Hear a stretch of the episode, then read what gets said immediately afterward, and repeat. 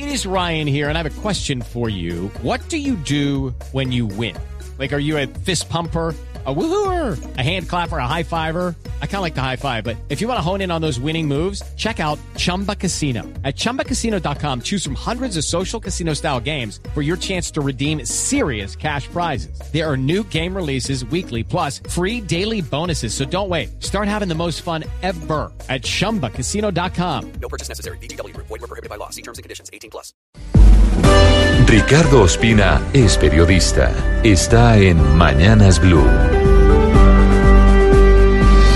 6.19 minutos. La Corte Constitucional toma una sabia decisión frente a las peticiones del procurador Fernando Carrillo y del presidente de la Cámara de Representantes Alejandro Carlos Chacón. Aunque había un proyecto de respuesta muy duro revelado en las últimas horas aquí en Blue Radio, tras más de seis horas de discusión, los magistrados decidieron por unanimidad declararse inhibidos, es decir, por ahora no hacer revisión de las objeciones del presidente Iván Duque a la ley estatutaria de la JEP hasta tanto no concluya el trámite de las mismas en Senado y Cámara. Más allá de los pormenores jurídicos, lo más importante es que la Corte decidió irse por el camino institucional y de respeto a la independencia de poderes. Eso sí, sin entregar la facultad que tiene y que ejercerá para definir si la ley estatutaria de la JEP que salga del Congreso es o no constitucional. Esta decisión tiene elementos importantes. La Corte no dilata de manera indefinida el estudio del caso, ya que el Congreso solo tendrá hasta el próximo 20 de junio para decidir sobre las objeciones presidenciales.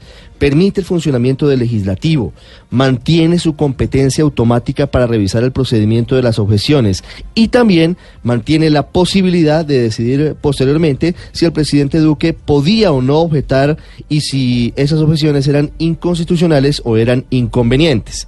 En materia política, la Corte con esta decisión desactivó a los sectores radicales que veían en un eventual orden al presidente para sancionar la ley estatutaria de la JEP una oportunidad de oro para reabrir toda la discusión sobre el acuerdo de paz e incluso la derogación de la justicia transicional por medio de un nuevo plebiscito o de una peligrosa e incierta Asamblea Nacional Constituyente.